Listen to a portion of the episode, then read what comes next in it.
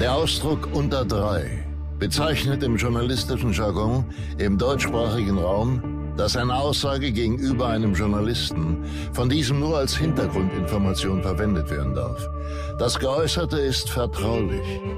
Der Journalist darf die Information daher weder zitieren, noch deren Urheber preisgeben. Häufig wird eine solche Aussage auch als off the record bezeichnet. Unter drei mit Christina Dorego, Anna Maria Mühe und Jasna Fritzi Bauer.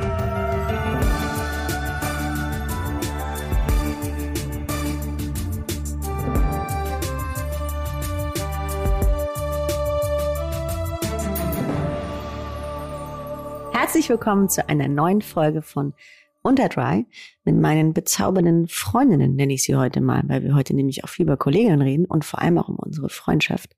Jasna Fritzi Bauer und Christina Dorego an meiner Seite. Hi! Na Leute, wie wir, geht's dachten, euch? wir erzählen euch heute mal ein bisschen was über Missgunst in der Branche.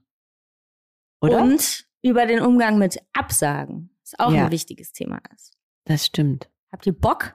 Richtig Bock. Sie?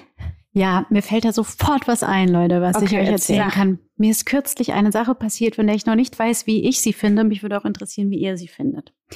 Folgende Situation. Es gibt ein Projekt, auf das wurde ich angefragt und sollte ein E-Casting einreichen. Ich wusste aber sozusagen auch schon, wer die andere Rolle spielt. Dann habe ich, weil ich diese andere Person kenne, ähm, diese Person angeschrieben, die bereits besetzt ist und gefragt, wie es wäre, wenn wir dieses Casting gemeinsam aufnehmen. Und dann sagte diese Person, ja, du, ja, im Prinzip gerne, ich helfe dir immer gerne, aber ähm, ich glaube, die Regisseurin mag das nicht so. Ich glaube, die ist eher so, die will erstmal gucken und auf deine Rolle. Und ich habe halt natürlich gespürt durch die Zeilen, die hatte halt keinen Bock. Und das ist für mich total okay. Ich verstehe das auch. Man will ja auch nicht jedem x-beliebigen Kollegen irgendwie immer ständig ähm, zur äh, Seite stehen und helfen. Voll in Ordnung. Was ich aber dann richtig krass fand, war, ich habe dann eine Absage bekommen und äh, am selben Tag hat diese Person einen Post rausgehauen mit einer Kollegin, von der ich weiß, dass dies geworden ist. Meine Rückfolgerung oder mein Rückschluss daraus ist, dass sie dieser Kollegin geholfen hat und mir nicht. Und ich glaube, ich liege damit nicht verkehrt. Was denkt ihr? Ja, ich glaube auch, es liegt leider ein bisschen auf der Hand. Ich finde, das ähm, ist einerseits natürlich für dich total doof, ne? Weil man halt denkt, ah, eigentlich könnte man so ein bisschen kollegial sein, sich helfen. Andererseits denke ich dann, wie ist es für uns selber?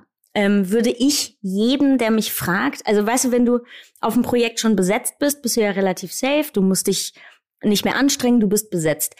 Wenn jetzt zum Beispiel ich besetzt wäre und Anna wird gecastet oder du wirst darauf gecastet, natürlich würde ich mit euch zusammen E-Casting machen, Mhm. weil ich Lust hätte, dass ihr meine Partner werdet. Mhm. Aber es gibt halt unzählige Kollegen, mit denen ich es wahrscheinlich nicht so gerne machen wollen würde, weil wenn man sich auf ein Projekt vorbereitet und schon die Oberhand hat sozusagen und ein bisschen daran beteiligt sein kann, wer wird dein Kollege, ähm, wenn ich mich jetzt nicht wahnsinnig gut mit ihm verstehe oder ein super Freund von dem bin, würde ich es vielleicht auch machen, aber trotzdem finde ich es ein bisschen unfair, das mit jemandem zusammen zu machen. Vor allem, wenn, wenn du dich schon traust, diese Person zu fragen und dann das abzusagen, aber im Endeffekt dann hintenrum oder dann über so einen so einen äh, Post so zu erfahren, ah, wahrscheinlich hat die das aber für die gemacht. Das ist natürlich ein, irgendwie ein blödes Gefühl. Es ist vor allem einfach so, ich denke mir halt so ganz ehrlich, ich würde auch mal sagen, es kann total sein, dass mir das auch passieren würde, dass ich keinen Bock habe. Ähm, aber dann finde ich das irgendwie nicht so clever, das zu posten. Ja, Das ist allerdings. So, ich glaube, so blöd wäre ich dann halt nicht. Weil es, ist, es kommt nicht cool. So. Ja, das ist irgendwie doof. Aber das hat ja direkt dann mit Missgunst zu tun. Also dann, weil du bist jetzt so missgünstig sozusagen, weil eigentlich gönnt man es ja auch vielen Kollegen, Total. aber es ist halt doof, wenn es einen betrifft. Ne? Ja, man gönnt halt vor allem, natürlich gönnt man es mehr denen, die einem am Herzen liegen. Mhm. Ist ja völlig klar. Also wenn wir zusammen irgendwie auf der gleichen Rolle bei dem Casting sitzen, ähm, dann ist es ja auch eher so, dass wir das gefühlt untereinander haben wollen und, und nicht noch nach außen äh, weiterreichen wollen. Also na klar, äh, sehe ich es lieber, wenn äh, Chrissy und ich auf einer gleichen Rolle sitzen, dass Chrissy die bekommt, wenn ich sie nicht bekomme, als wenn XY sie bekommt. Ja, finde ich auch. Da kann ich gleich eine Geschichte zu erzählen, wo wir bei ähm, ähm, Absagen sind. Und zwar ähm, haben wir im Letzt schon über deine Rolle in Arthurs Gesetz gesprochen, Christina. Mhm. Und das ist eine schöne Geschichte, an die ich mich heute erinnert habe, weil ich war auch im Casting für dieselbe Rolle. Und mir wurde abgesagt und ich war dann irgendwie suspicious, wer das macht.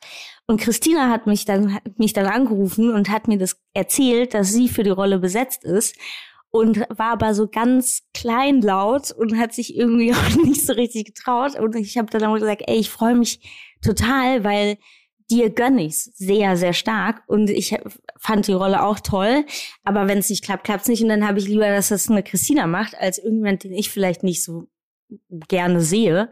Was ja auch nichts mit persönlichen Gefühlen zu Menschen zu tun hat, aber es gibt einfach, oder ich habe das, ich habe einfach Präferenzen bei Schauspielern. Manche gefallen mir halt, manche nicht. Aber das ist ja auch bei amerikanischen oder allen Filmen so, ne? Aber weißt du, was sich für mich äh, schließt sich das nicht aus, dass ähm, du dich für mich freust und trotzdem halt darüber enttäuscht sein kannst. Ja. Ich finde es total in Ordnung, wenn es so ist. Also ähm, kann ich vor allem nachvollziehen. Ich erinnere mich auch daran, dass ich ähm, sehr vorsichtig war ja. im, im Mitteilen, weil ähm, ich A, dem Braten selbst nicht so getraut habe, weil ich irgendwie damals dachte, du passt viel besser da drauf als ich. Ähm, und B, ähm, weiß man ja trotzdem, dass man jetzt etwas mitteilt, was mhm. egal wie immer ein bisschen wehtut, auch ja, klar. Ne? Und ich glaube, aber zum Beispiel, was so schön war, war, wir, dass ich zu keinem Zeitpunkt das Gefühl hatte, dass selbst wenn dann eine Enttäuschung da gewesen wäre, sie gegen mich gerichtet wäre. Ja, ich, ich, das geht ja darum, geht es ja, dass man das jemandem gönnt dann. Ne? Also natürlich ist man enttäuscht. Ich finde, es gibt sowas wie Neid, gibt es immer. Weil natürlich ist man neidisch darauf, dass jemand den Job bekommt. Aber da kommt dann auch diese Freundschaft, die wir alle hegen und pflegen, ins Spiel, weil seinen Freunden, man kann trotzdem neidisch sein und das dem anderen trotzdem gönnen mhm. oder enttäuscht sein, dass man es selber nicht kriegt. Aber ich freue mich dann trotzdem im selben Zuge, dass der andere es bekommen hat, vor allem wenn es um jemanden geht, den ich gern habe und den ich gern sehe und dem ich das gönne. Und eine besondere Freundschaft macht es ja dann auch aus, wenn man das sagen kann. Ne? Wenn man ja. sich traut zu sagen, voll cool, dass du es hast, aber ich finde es trotzdem voll scheiße, dass ja. ich es nicht habe. Genau. Finde ich auch irgendwie völlig in Ordnung, weil wie du schon gerade gesagt hast, Chrissy, das Gefühl gehört dazu. Und solange man äh, sich das traut, auch zu äußern, ist man, hat man, finde ich, eine ziemlich gute Basis für eine Freundschaft. Ja, finde ich auch. Ich finde auch gut, dass man einfach darüber spricht und sich das sagt, weil es ist immer eine schwierige Situation, äh, mit erstens mit der Absage umzugehen und zweitens damit umzugehen, dass dann das auch noch jemand kriegt, mit dem du befreundet bist. Ich fand es auch in dem Moment, wie du das veräußert hast mir gegenüber, ähm, sehr schön und ich glaube, da ist immer ein bisschen Vorsicht geboten, weil man nie immer hundertprozentig sicher sein kann, wie jemand reagiert. Aber das ähm, war doch schön. Und es war für dich dann eine sehr schöne, erfolgreiche, gute Rolle, was mich dann im Endeffekt auch sehr stark gefreut hat. ja. Könnt ihr euch an eure äh, schlimmste Absage erinnern, die ihr bekommen habt? Ähm, ich muss dazu sagen, ich finde es krass, weil man so oft keine Absagen bekommt. Ne? Da haben wir ja, glaube ich, schon mal ganz kurz drüber geredet, dass es oft so ist, dass man wartet und wartet und wartet und nicht mal irgendwie eine E-Mail bekommt, die Agenten dann nachfragen und sagen, nee, die ist ja schon längst entschieden. Das finde ich immer so ein bisschen doof, weil unsere Situation ist, dass wir warten und man kriegt nicht Bescheid gesagt. Das ist wie wenn ich mich verabrede und eine Stunde zu spät komme und nicht Bescheid sage. Ja, man kann nicht loslassen ja. vor allem. Ne? Man muss ja auch weiter. Das Leben geht weiter. Ja. So der Rubel rollt oder auch nicht. Also muss man weiter marschieren. Und wenn man dann so aufgehalten wird, indem man ja. einfach in so einer Warteposition sitzt, ist es sehr anstrengend. Ich muss sagen, ich muss mal über irgendwie darüber nachdenken, wo ich traurig war, dass ich es nicht gekriegt habe. Also ich muss sagen, es gibt bei mir so zwei ähm, Form von Absagen. Also einmal gab es so Situationen, wo meine Lebenssituation das so doll gebraucht hätte, dass ein Projekt klappt, sei es aus finanziellen Gründen oder weil zum Beispiel gab es mal ein Projekt, über das ich so traurig war, dass es abgesagt wurde. Ähm, das hätte wäre mit einem Umzug nach äh, Köln verbunden gewesen. Und zu dem Zeitpunkt habe ich eigentlich nur einen Grund gesucht, zurück nach Köln zu ziehen. Und dann hat es nicht geklappt und ich war am Boden zerstört. Aber ein Jahr später wusste ich dann auch genau, warum das passiert ist und war so dankbar, dass es dann zu dem Zeitpunkt halt nicht geklappt hat. Aber zu dem Zeitpunkt hätte das alle meine Probleme gelöst.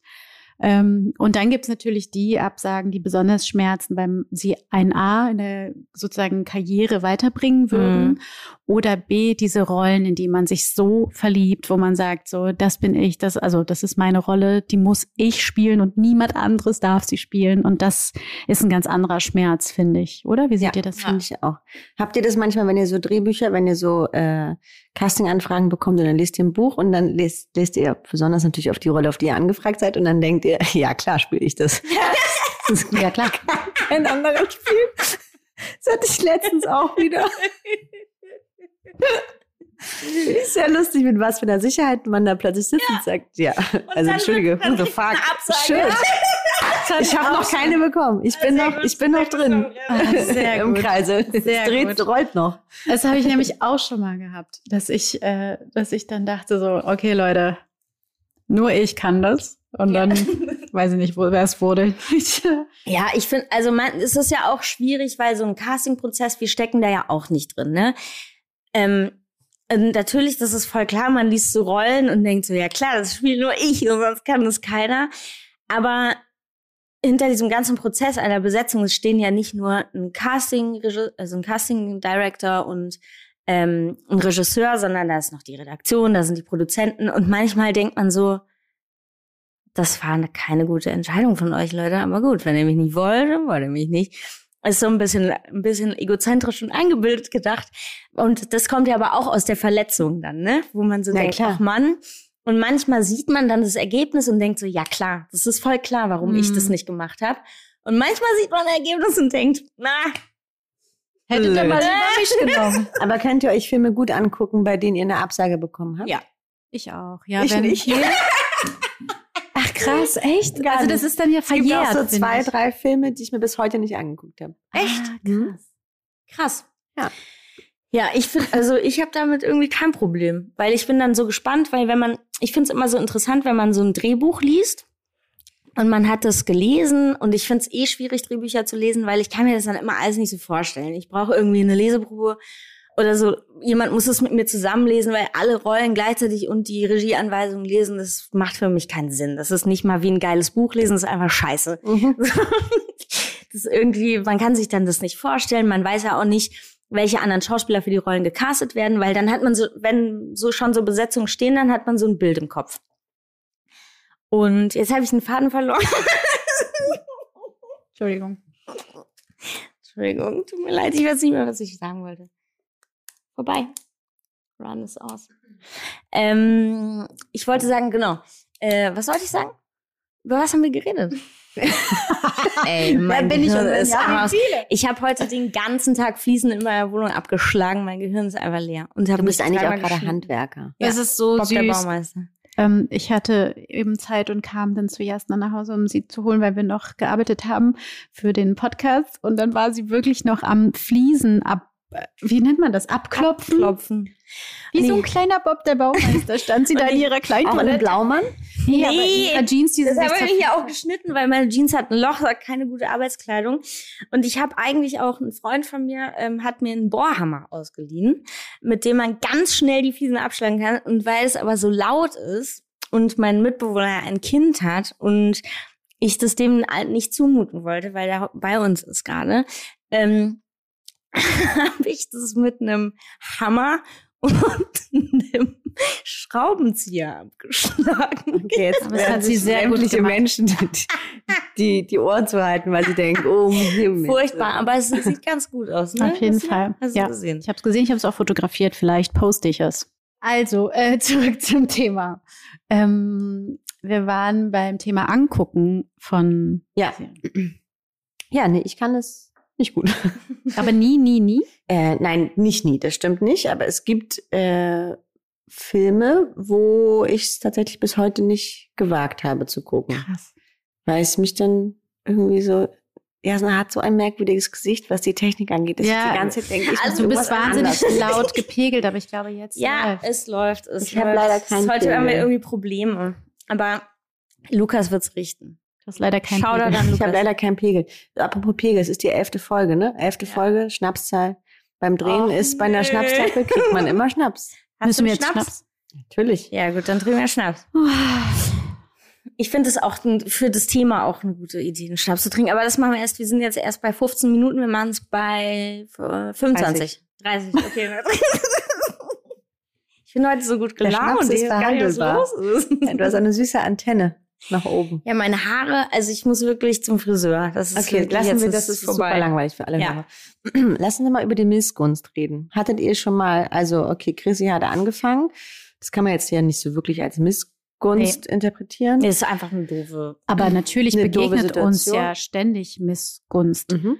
Interessanterweise ja auch, ich weiß nicht, ob das noch Missgunst oder Stutenmissigkeit ist. Ich habe auch die Erfahrung gemacht, dass vor allem mit älteren Frauen so Mitte 40 bis Ende 50 das sehr problematisch ist. Oftmals. Ja, ich, ich frage mich immer, ob wir da, da auch hinkommen, ne? Weil wenn man jetzt so, ich meine, zwischen 20 und 35, wo wir alle sind, oder nicht mehr, zwischen 30 und 35, ähm, hat man, denkt man immer so, ah, diese Stutenbissigkeit, das ist so komisch und das ist so unnötig.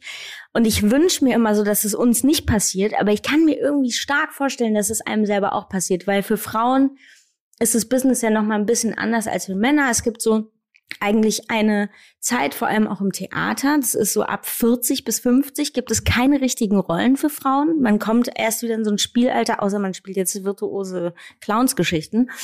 Und die gibt's ja beim Drehen auch. Und ich glaube, das ist der Moment, wo man so ein bisschen verbittert oder was heißt verbittert, aber irgendwie ja auch sich enttäuscht ist. Ne? Genau. Ne? Ich meine, man hat sich so lange was aufgebaut, man hat vielleicht auch, ich meine, es gibt äh, viele Kolleginnen, äh, die wir kennen, die mit 40 dann erstmal nicht so eine gute Phase ja. haben. Und ich weiß auch noch, als ich angefangen habe, da hieß es immer, äh, 30 und 40 sind beides Knackpunkte bei Frauen ähm, mit 30 irgendwie, du bist halt, kannst halt nicht mehr Schülerin spielen, bist aber auch noch nicht wirklich Mutter. Ja, außer ich. Außer du.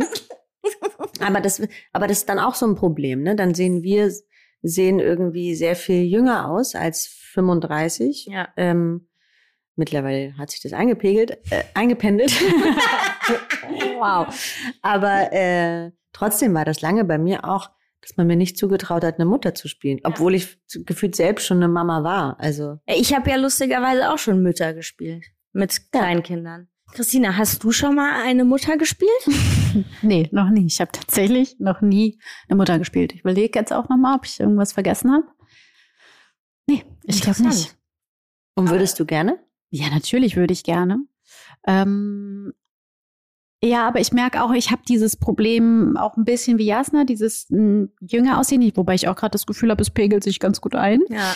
Ähm, aber es ist für mich gerade auch so eine m, hm, Umbruchsphase und die Rollenanfragen sind auch gerade so, dass ich auch denke so mh, interessant. Also es ist irgendwas ist gerade weiß gerade glaube ich niemand so genau, wer mich einordnen kann. Ich persönlich wüsste es, aber Ähm, ja, also ist irgendwie spannend gerade, weil die Rollen auch ganz unterschiedlich sind, die kommen und so.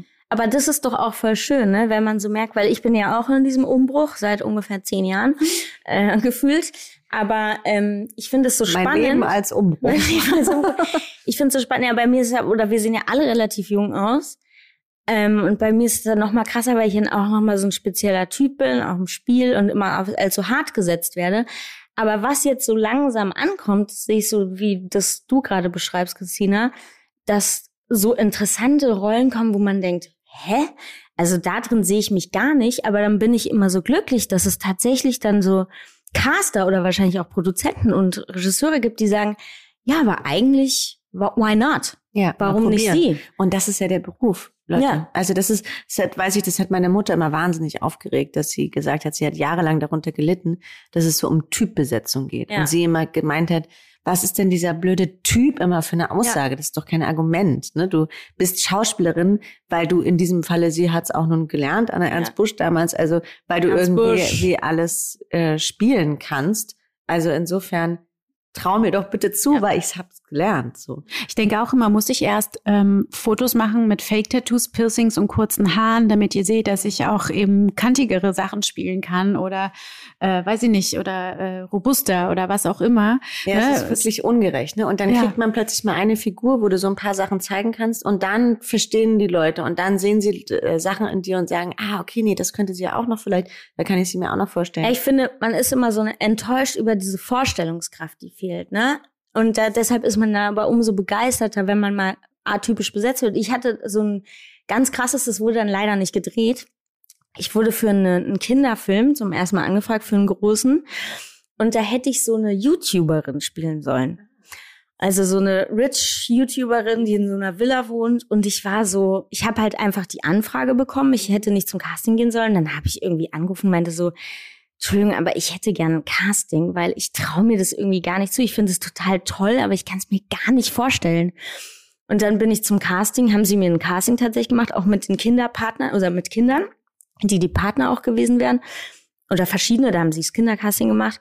Und die Regisseurin war so, ja, was ist denn mit, du schaffst das doch so, alles in Ordnung. Ich, ja, aber ich habe mich, ich habe es mir selber nicht zugetraut, weil ich so lange immer in so eine Schublade gedrückt werde und man verliert so den Glauben an sich selber. Und das ist so schön durch solche kleinen Erlebnisse, dass dann auch jemand sagt, ja klar kannst du zum Casting kommen, machen wir für dich, wenn du dich nicht sicher fühlst, dass man so denkt, geil, ich kann das. Aber und jemand geil, dass vertraut. Es, dass es da umgedreht ja, ist. Ne? Normalerweise voll. sozusagen Will man trau, trauen die Caster einem das nicht zu. Und in diesem Fall hast du es dir selber nicht zugetraut. Ja, und es war aber so ein schöner Moment, weil ich wurde dann auch besetzt. Ich war ja schon besetzt oder wollte dieses Casting haben und dann wurde leider der Film abgesagt. Das war natürlich ein bisschen traurig.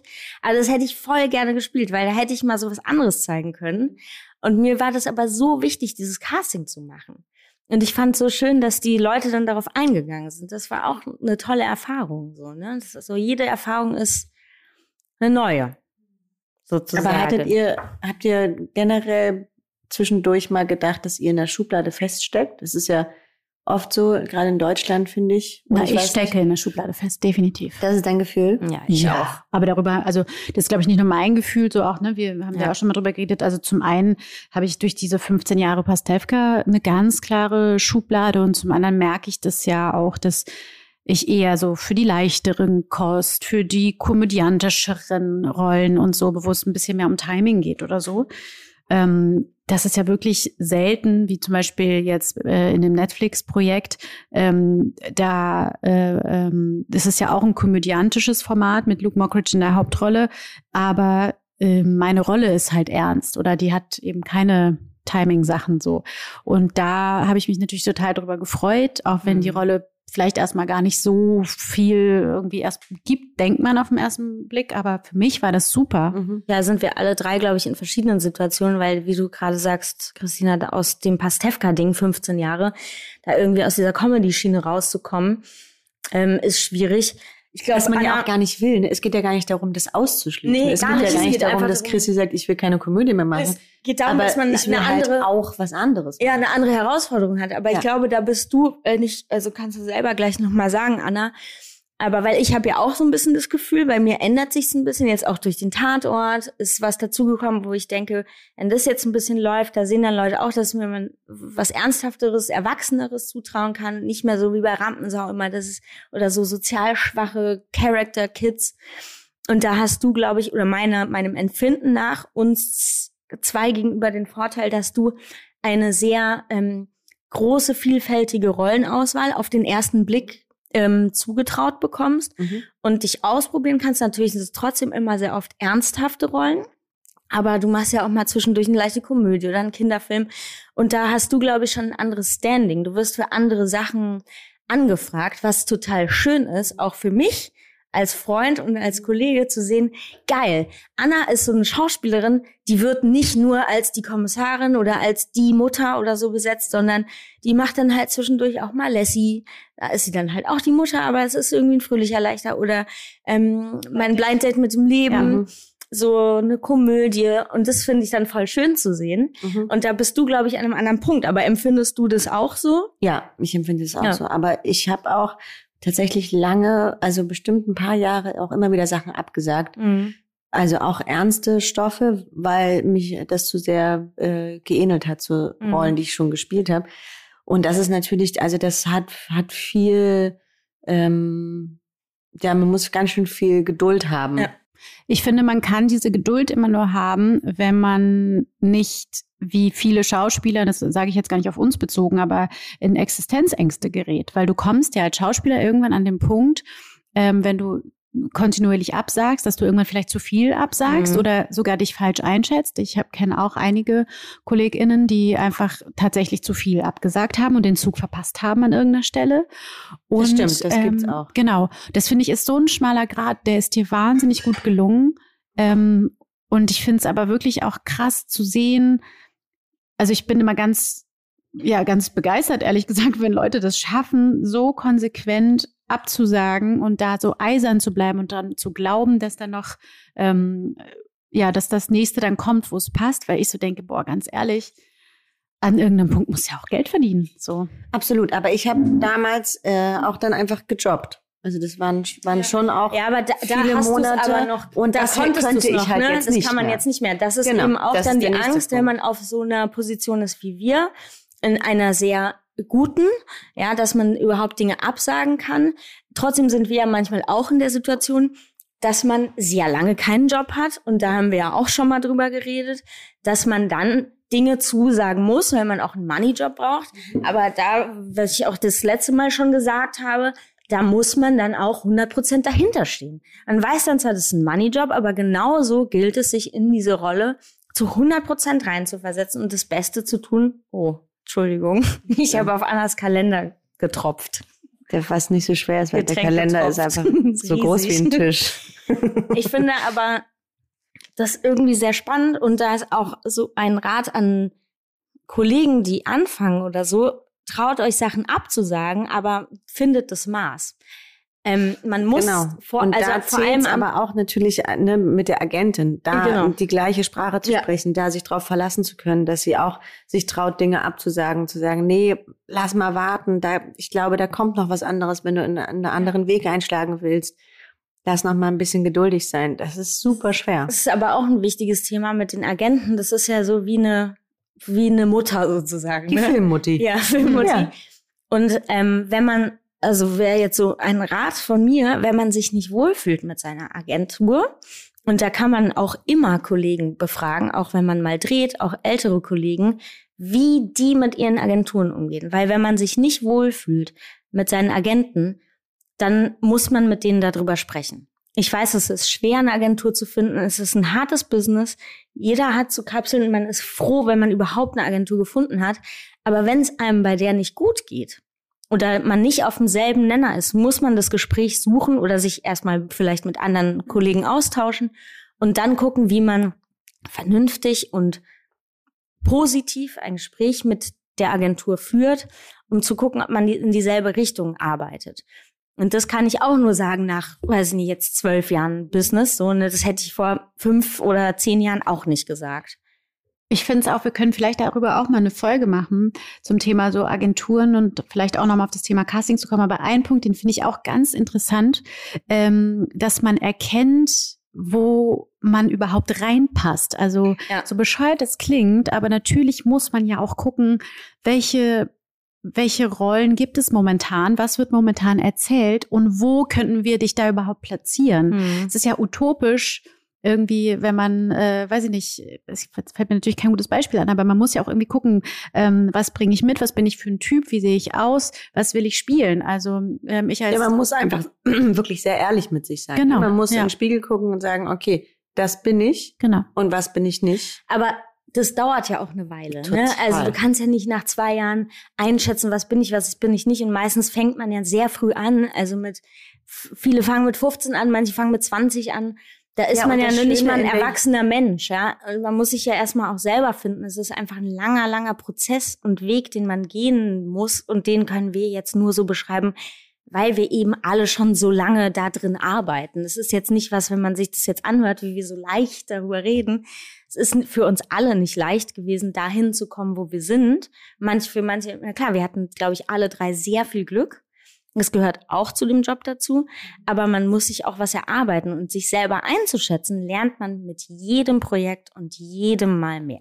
Und das Schöne ist ja auch, finde ich, im jungen Alter, das darf man bitte auch nicht äh, falsch verstehen jetzt, das, das Naive und das Rebellische zu sagen, ich kann das alles, Ja. ist ja auch einfach geil. Ja, das ist auch sehr also gesund. Auf jeden Fall behalten. Ja, Erstmal, Fall. solange es geht.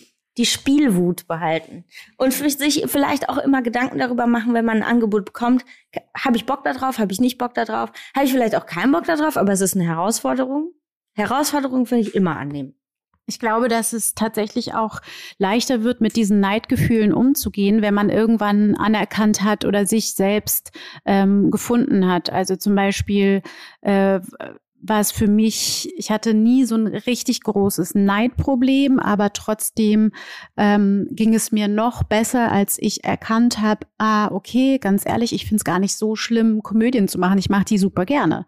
Ähm, und wenn das mein Platz in der Branche ist, dann muss ich sagen, gibt es wesentlich schlechtere Plätze. Also ja. ich meine damit gar nicht dieses sich klein machen oder so sein, seinen Platz finden und sich dem unterordnen, sondern ganz klar ähm, auch wirtschaftlich zu denken, ja, das ist, ich finde, es hat auch ganz viel mit logischem Denken zu tun an der Stelle.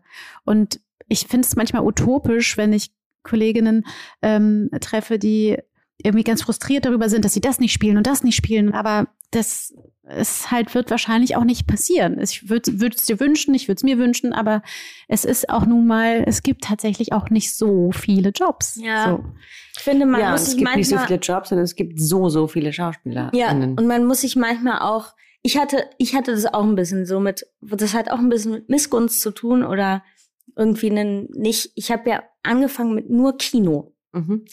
Und seit ein paar Jahren mache ich nur noch Fernsehen. Und es war für mich tatsächlich schwer zu akzeptieren, dass ich, weil ich, ich habe, glaube ich, acht Jahre kein einziges Fernsehformat gemacht. Mhm. Und es war für mich tatsächlich schwer zu akzeptieren, nur noch Fernsehen zu machen. Und ich wünsche mir sehr stark mal wieder einen Kinofilm zu machen, weil es einfach was anderes ist. Aber ich habe mich auch damit ab, was heißt abgefunden? Ich sehe den Spaß jetzt auch darin, die ganzen Fernsehgeschichten zu machen. Ich habe eine Riesenrolle bei einer Vox-Serie bekommen. Ähm, und es, ich bin jetzt Tatortkommissar. Das ist ja alles, sind ja auch alles geile Sachen. Aber für mich war das damals in meinem 25-jährigen Ich total absurd, dass ich jetzt plötzlich kein Kino mehr drehen darf. Und ich habe, glaube ich, den Wert gar nicht begriffen, dass ich nur mit Kino einsteigen durfte, dass ich nicht in die Fernsehbranche musste und dann in diese Branche zu rücken, die einfach nochmal absurd anders ist als beim Kino, habe ich dann nach und nach begriffen, es ist nicht weniger wert. Ja. Es ist genauso viel wert. Man macht einfach eine andere Unterhaltung, aber man muss genauso viel geben. Und es ist egal, was man macht. Auch wenn man, weiß ich nicht, wenn man wie sowas wie ein Tatort oder den Krimi, den du machst, oder auch ein Pastewka, was eine durchgehende, weitergehende Fernsehserie ist, man kann so stark daran wachsen. Mhm. Und es ist dann halt nicht Kino, aber es sind verschiedene Dinge.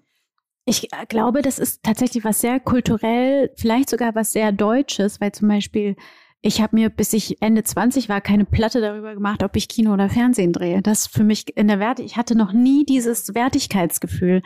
Und ich glaube, das ist was Kulturelles. Ich habe das noch nie gehabt und habe das erst gelernt später, dass das, äh, dass das hier so ist. Dass das hier so ist, ja. dass es weniger wert äh, war, weil das hat sich ja Gott sei Dank auch verändert. Ja, ja total. Ähm, aber das ist so witzig, wie das anders geprägt ist. Mhm. Ja, ich glaube, ich bin da auch nochmal ganz anders geprägt, weil ich wollte ja niemals Film machen. Ne? Ich kam ja einfach vom Theater auf eine Schauspielschule und mein großes Ziel war, Theaterschauspielerin zu werden. Das war mein größtes Issue, dass ich im Theater niemals eine Hauptrolle gespielt habe. Und dann aber im Film nur Hauptrollen, eine hinter, eine hintereinander, hintereinander, hintereinander weg, aber auf der Schule auch immer nur Nebenrollen im Theater gespielt habe. Und weil mir das gar nicht wichtig war zu drehen, war ich so perplex, dass ich im Theater gar nicht das erreicht habe, was ich, was mein Traum war. Und dann aber nebenbei eine Riesenkarriere im Kino hingelegt habe, aber das gar nicht gewertschätzt habe weil ich eigentlich was anderes wollte. Und jetzt sehe ich aber den Wert darin. Und jetzt weiß ich auch, ich kann beides zusammen machen. Ich kann Nebenrollen spielen in allem, wenn ich so viel gebe, dass es meine Rolle wird. Das ist total das spannend, weil es ist lustig, wie Entschuldige, aber wie unterschiedlich wir drei da sind, weil zum Beispiel bei mir ist es wiederum so, dass ich mich nie so wertig fühle, weil ich noch nie auf der Bühne stand. Ja. Deswegen fehlt mir da wiederum was, weil ich mit der Bühne aufgewachsen bin. Ja und aber auch durch meine Eltern mit Kino und Fernsehen und immer klar war, beides ist toll. Deswegen hatte ich, so wie du, Chris, ja auch nie das, das Problem mit, ich mache jetzt nur Fernsehen, sondern für mich war, ja, ich mache jetzt halt Fernsehen. Es war aber keine Wertigkeit. Ja, spannend. Was ich daran auch so spannend finde, ist, dass es so unterschiedliche Formen von Erfolg gibt, weil zum Beispiel ähm, gab es auch Phasen, wo dann Freundinnen, die auch Kolleginnen äh, sind, irgendwie ganz wenig gedreht haben, aber wenn sie was gedreht haben, war es was ganz Großes oder halt eine Kinohauptrolle oder irgendwas. So und jetzt bei mir oder andere waren dann aber dafür halt die ganze Zeit unterwegs und haben, Entschuldigung, aber einfach Asche gemacht die ganze Zeit. Ähm, wahrscheinlich müssen wir das rausschneiden, aber ich weiß gar nicht, wie ich Nein. das sonst erzählen soll, weil tatsächlich war es dann irgendwo so, ich dachte, witzig, ich habe die ganze Zeit das Gefühl, weniger in Anführungsstrichen erfolgreich zu sein, aber de facto, wenn wir das jetzt rein monetär oder wirtschaftlich sehen, ist es bei weitem nicht so. Und das wäre auch eine gute Erkenntnis, dass man sich ja auch irgendwann überlegen muss als erwachsener Mensch, wie ähm, ne, ernähre ich meine Familie, was Ja. sind meine persönlichen Ziele, will ich irgendwann ein Haus kaufen? Ähm, das finde ich so spannend, weil das kommt mit dem Älterwerden ja neu dazu. Ne? Ja. Ich finde, das ist einfach, man ist, macht einfach einen langen Weg durch. Und der Weg hat kein Ende. Man muss die ganze Zeit weiter an sich arbeiten, man muss sich den Herausforderungen stellen, man muss sich den Casting stellen. Es gehört alles dazu und man ist nie sicher. Also selbst wir drei, die hier sitzen, haben Phasen, wo man einfach keine Castings hat, Ja. wo man vielleicht keinen Job hat und so denkt, fuck, was ist denn los? Ähm, wie kann man sich irgendwie wieder einbringen? Wie, wie wird jemand wieder, wie wird wieder Interesse geweckt, wo man aber einfach Vertrauen haben muss in alle anderen, die in den Jobs arbeiten in dieser Branche, wie Caster, Produzenten und Regisseure, die irgendwann wieder auf dich zurückkommen. Manchmal gibt es einfach Lehrphasen. Die sind halt so, das muss man akzeptieren. Da muss man sich irgendwie was anderes überlegen, wie Wohnung umbauen. Aber es ist einfach ein langer, steiniger Weg und äh, den muss man halt einfach durchhalten. Der Weg ist das Ziel. Leute, Diese- es sind Also ganz halbe kurz- Stunde, Bergfest. Es Schnaps. ist schon lange eine halbe Stunde vorbei. Wir sind jetzt nämlich schon bei 36,30. Anna Maria. Los geht's. Anna kommt jetzt gerade rein mit einem Gilka. Das ist ein Kümmelschnaps. Oh nee, oh Anna, der hat mich letztes Mal gekillt. Als wir das letzte Mal Kümmelschnaps getrunken haben, musste ich auf deiner Couch schlafen. I'm out. I'm in. Gut. Trinke ich doppelt. Aber was wolltest du sagen? Ich wollte sagen, dass ähm, diese Phasen, von denen du gerade gesprochen hast, auch ähm, immer wieder dazu führen, dass man irgendwie selbst oder auch äh, mitbekommt, dass es anderen so geht, dass man diesen Beruf dann in Frage stellt. Aber ich finde es, was ganz spannend ist, je öfter das passiert, desto ähm, mehr entspannt man sich auch mit Ja. diesen Phasen. Und auch wenn dann irgendwie wieder fünf Absagen auf einmal kommen. Äh, Prost, Mäuse. Prost. Ich setze tatsächlich auf. Oh, eklig. Anna kam mit diesem ähm, Kümmelschnaps von einem Dreh zurück und meinte, Leute, Mhm. ich habe unser neues Getränk entdeckt. Das ist nicht von einem Dreh. Das Doch, war. doch. Nein, Doch, den ist in haben der Nordsee. Na, hä? Diesen Schnaps haben wir gekriegt auf dem letzten Schauspielpreis. Auf dem Wirklich? deutschen Schauspielerpreis war der in Aber ich der finde es trotzdem geil, weil ich habe beim letzten Dreh hatten Boah. wir nämlich unsere Berliner Kümmel hatten seit wir im Team 1836. recht viel Kümmelschnaps. Ja, ist ja gut. Ja, ich habe da auch eine Flasche von zu Hause. Kannst du mir gleich Nicht mehr. Wie äh, geht's euch mit ähm, jüngeren Kollegen und Kolleginnen, die dann so sich schon sehr, sehr cool finden und man irgendwie das Gefühl hat, eigentlich sind sie total unsicher, aber es wirkt immer so ein bisschen missgünstig. Ich glaube, das ist halt eine krasse Unsicherheit. Ne? Die Also überspielt wird? Ja. Ja. stell dir mal vor, du kommst ans Set. Also das hat, haben wir, glaube ich, öfter, weil ähm, man, also da steht dann halt eine Anna-Maria Mühe, eine Christina Dorego und Jasna Fritzi Bauer. Und dann kommt ein junger Kollege dazu und der ist sehr wahrscheinlich, wie wir es auch damals waren, sehr glücklich darüber, dass er irgendwie eine Nebenrolle in einem tollen Film bekommt oder einem tollen Fernsehfilm, in dem jemand wie wir mitspielen oder auch andere Kollegen. Das haben wir ja dasselbe auch, wenn da große Kollegen dabei sind, ist man ja auch plötzlich wieder 20 und denkt so, uh, und überspielt seine Unsicherheit. Ich glaube, es ist sehr viel Unsicherheit und es gehört für uns, glaube ich, auch mit dazu, diesen Kollegen dann die Unsicherheit zu nehmen. Also nicht, äh, nicht in einem, dass man sich jetzt wahnsinnig drum kümmern muss, aber dass man irgendwie einfach ein korrekter Anspielpartner ist, dass man auf seine Art und Weise ähm, auch Barrieren oder Grenzen aufbaut, aber genauso annehmend ist für denjenigen. Ich das finde, ist die positive Variante. ja. Es gibt aber auch die negative Variante mit KollegInnen, ähm, Uh, Anna. die, ich heute schon zum dritten Mal gesagt, Sehr gut. ähm, die äh, sozusagen das nicht machen aus Unsicherheit, sondern Ja, das machen, weil sie sich sehr sicher fühlen. Dann wird's mir unangenehm. Ja. Aber da ziehe ich mich auch. ziemlich schnell raus. Ich auch. Ich ziehe mich Ich, dann auch. ähm, das ist mir zu blöd, kostet mir zu viel Energie. Ja, vor allem, wenn man in einem Prozess ist, wo man viel Kraft aufbringen muss. Ne? Das ist dann, da muss es, das muss aber, glaube ich, auch jeder für sich entscheiden, wie viel Energie man da reinsteckt oder nicht. Ich glaube, rausziehen kann man sich schnell. Man kann, ich finde, man muss mal eine Chance geben und das versuchen. Mhm. Ähm, und wenn es nicht funktioniert, dann, ich hatte das ja auch mit älteren Kollegen, vor allem auf dem Theater, dass die ihren Schuh spielen und dann habe ich mir irgendwann gedacht, ja gut, dann spiele ich auch meinen Schuh. Und wenn wir jetzt erst bei Vorstellung 15 zusammenspielen, spielen wir halt da erst zusammen, ist halt doof. Weil da haben wir halt einen Prozess. Ich finde, man muss irgendwie immer das Beste draus machen.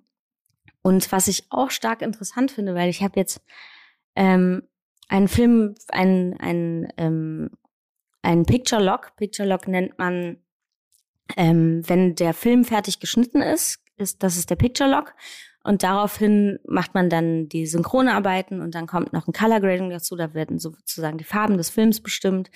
Also der ganze Nachprozess kommt dann, die ganze Postproduktion nach dem Picture Log. Und ich habe einen Picture Log gesehen von einem Film von mir, äh, dem letzt, und war tatsächlich positiv begeistert über viele Szenen, wo ich ein Gefühl hatte, ich so dachte, ah, es funktioniert nicht. Aber was man dann sieht, ist so krass klar. Das ist, da hat dann doch jemand, der der Regisseur ist und der Cutter, ein, ein anderes Gefühl dazu und die werden die besten Dinge raussuchen, dass beide Spieler oder alle Spieler gut sind. Auch das ist wieder die positive Variante. Ja. Dann gibt es ja auch die Variante. Was ich schon ganz oft erlebt habe, nämlich ist, wenn man so ganz ernsthafte und tiefe emotionale Rollen gespielt hat, dass ich das dann gucke und denke, ja, wo ist es denn jetzt? Oh Gott, das kenne ich auch. Das ist so schrecklich. Oder wenn man so denkt, Das ich habe mir, ich hab mir so einen Wolf gespielt und man Wo sieht ist der. Wolf? Mhm. So Man sieht einfach nur eine, eine wie Schauspielerin, man sich so die da rumrennt. einschätzt. So schlimm. Das macht mich wahnsinnig. Da, da habe ich auch wirklich auch nach wie vor, habe ich da noch keinen Clou für mich Aber entwickelt. Darf ich damit was umgehe. dazu sagen nochmal? Weil ich finde, für mich dann, wenn ich mir selber nicht mehr vertraue, ist für mich wichtig, tatsächlich nach dem Take, den man gedreht hat, wenn ich mich nicht wohlfühle, einmal auf den Monitor zu schauen und ein Replay, also ein, noch mal eine Abspiel, ein Abspiel von der Szene zu gucken, ohne Ton, dass ich einfach sehe, wie mein Körper sich bewegt und wo ich merke, ah, das habe ich falsch gemacht. Das, Das hilft stimmt, mir voll. aber das, davon rede ich nicht, sondern ich rede davon, ich bin mir absolut sicher, dass es richtig tippitoppi war. Und dann sehe ich das Ergebnis und denke, dödö. ja, Okay, weil also das, ja. äh, ähm, Ich war richtig gut. Wieso sieht's keiner? ich habe mir alles geglaubt. Das ist irgendwie weg. Ja, oder ich war heute so gut, ich habe mir einfach alles Ja, geglaubt. oder wenn man es wirklich fühlt, ne? Wenn du wirklich sagst, so Leute, also wow, ich hab, ich, ich war da. Es Felt war it. wirklich so felt it. Und dann so, Nein, nee, du warst nicht, du warst woanders, du warst nicht da. Also, um nochmal auf das Thema zu kommen, ich bin, finde, Missgunst darf sein, ähm, aber nicht in dem Wort der Missgunst, sondern sich etwas neidisch sein, aber die Größe zu haben, es zu gönnen. Vor allem, wenn man in einem Freundeskreis ist, wie in dem wir sind. Ja, "Hm, meine Güte, was hast du das denn würde ich heute meinem getrunken? 20-jährigen Ich Ich sag sagen. gleich noch einen Kümmelschnaps. Oh, Mausi, davon Was- bin ich ganz gerührt. Was in meinem ihr Herzen. eurem 20-jährigen Ich sagen? Das, was du gesagt hast. Alles, was du sagst. Und vielleicht ein Don't Just Don't, einfach nur aus ja, ich sag heute auch, don't, just don't, don't. Ich finde, das war doch ein guter Abschluss, oder? Ich finde, das war eine wunderschöne Folge mit euch beiden kleinen Rackern. Ja. Ich, freue mich aufs nächste Mal. Ich mich auch. Ich hoffe, ihr hattet auch Spaß heute. Was Ähm, hoffst du, Anna-Maria Mühe? Ich hoffe auch, dass heute ganz viele Kümmelschnäpse noch getrunken werden. Weiterhin, wenn ihr weiterhin Fragen an uns habt oder Anregungen oder Kritik oder Lob, äh, schickt uns eine E-Mail an unter dry. At podstars.de. Und gerne auch Gerüchteküche, ne? Ja, also wenn ihr Gerüchteküche. Gerüchteküche von euch uns haben wollt, Leute, dann haut raus. Könnt ihr alles uns schreiben. Wir gucken da regelmäßig rein und würden wieder Folgen vorbereiten oder vielleicht die auch einbinden, die eine oder andere Frage in ein paar Folgen, die wir weiterhin machen. Tschüss. Auf Wiedersehen. Ciao, Kakao. Bis nächste Woche. Dieser Podcast wird produziert von Podstars bei OMR.